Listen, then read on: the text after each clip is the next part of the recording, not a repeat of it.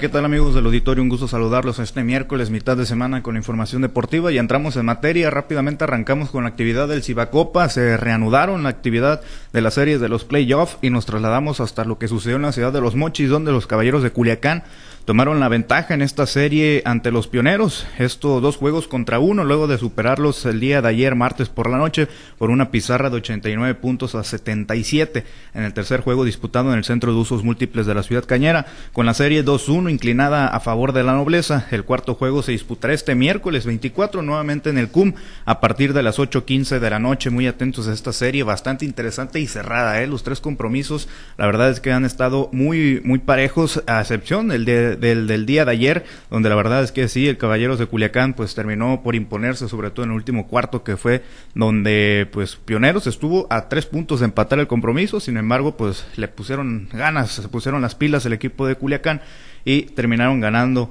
ese compromiso 89 puntos a 77. En más actividad del otro equipo sinaloense, los Venados de Mazatlán viajaron hasta la frontera en la arena Sonkis para enfrentar a este equipo y pues terminaron cayendo 87 puntos a 82 y de esta manera la serie se pone 2 a 1 a favor del equipo de Tijuana. En más actividad en otros frentes, los Astros de, los Astros de Jalisco superaron a los Ostioneros de Guaymas en 98 a 97 y de esta manera el equipo campeón del Cibacopa pone la serie a su favor 2 por 1 y para terminar con la actividad de esta jornada del día martes los eh, Rayos de Hermosillo se impusieron ante los Halcones de Ciudad Obregón 82 a 81 para de esa manera poner la serie tres juegos a cero a su favor.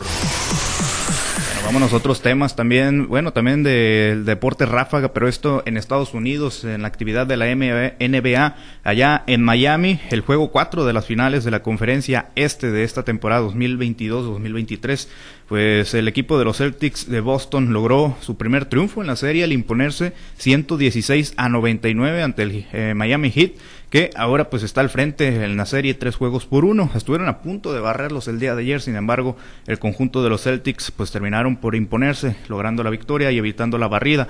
Después de perder los primeros tres encuentros, dos de ellos en el TD Garden, eh, los Celtics pues evitaron la barrida como ya los habíamos mencionado y el jueves, el día de mañana, tendrán la posibilidad de achicar aún más la distancia cuando sean anfitriones en el juego número 5. Este partido está eh, pactado para iniciar a las 5.30 de la tarde.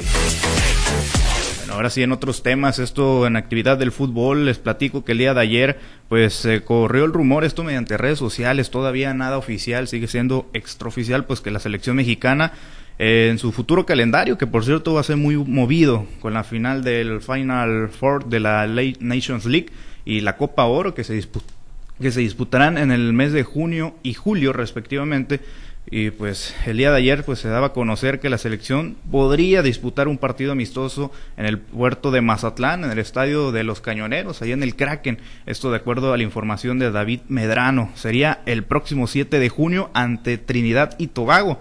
El estadio Kraken, por cierto, cuenta con una capacidad de 20 mil personas y pues estaría siendo sede por primera vez desde su inauguración en el año 2020 de un partido de la selección mexicana, el cual también serviría a modo de despedida de territorio azteca, ya que después de este encuentro Diego Coca y su equipo pues estarían emprendiendo su viaje a los Estados Unidos para la final del eh, Final Four de la Nations League y también la Copa Oro de este año 2023. Bueno, en información un poco más local nos trasladamos a pues a, avances, ¿no? A, a todos los lo que ha sucedido con los deportistas sinaloenses porque ya cayó la primera medalla de oro en los Juegos Nacionales con ADE 2023.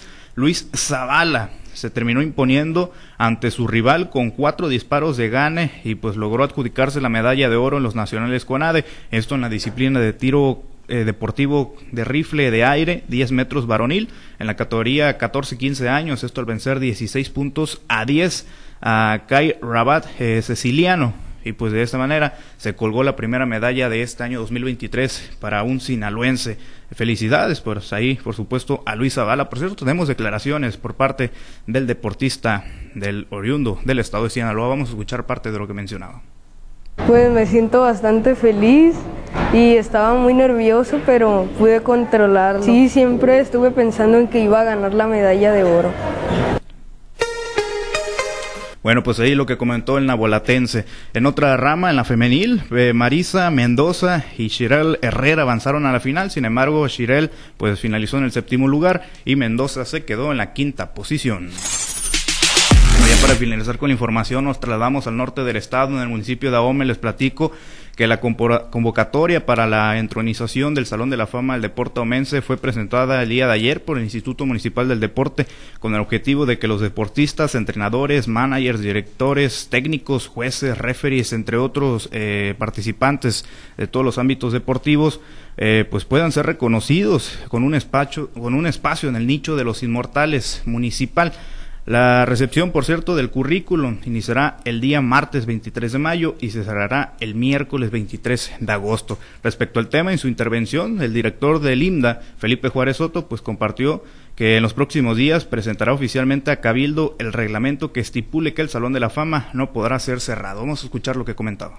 Yo en estos días eh, presento formalmente ante el Cabildo ya los, los, la, el reglamento para que esto quede estipulado y decretado, que se siga manteniendo por siempre y que no cierre como pasó en alguna ocasión.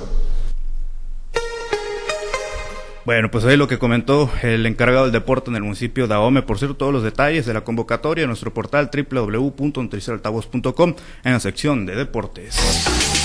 Pablo César, esta es la información deportiva más relevante al momento y antes de terminar con la sección, solamente para comentarte que te traje un regalo. A ver. Te traje un regalo, yo sé que tú, en ese momento va a quedar siempre marcado en tu memoria del pasado lunes y quiero que así sea y quiero que esté en tu pared. A ver, no tiene por qué estar en el pared, pero ponla, pero no soy santo, ah. ponla, ponla al derecho. Mira, te traje una fotografía, ahí el fondo es verde, solamente que pues ah, mira, la pues producción.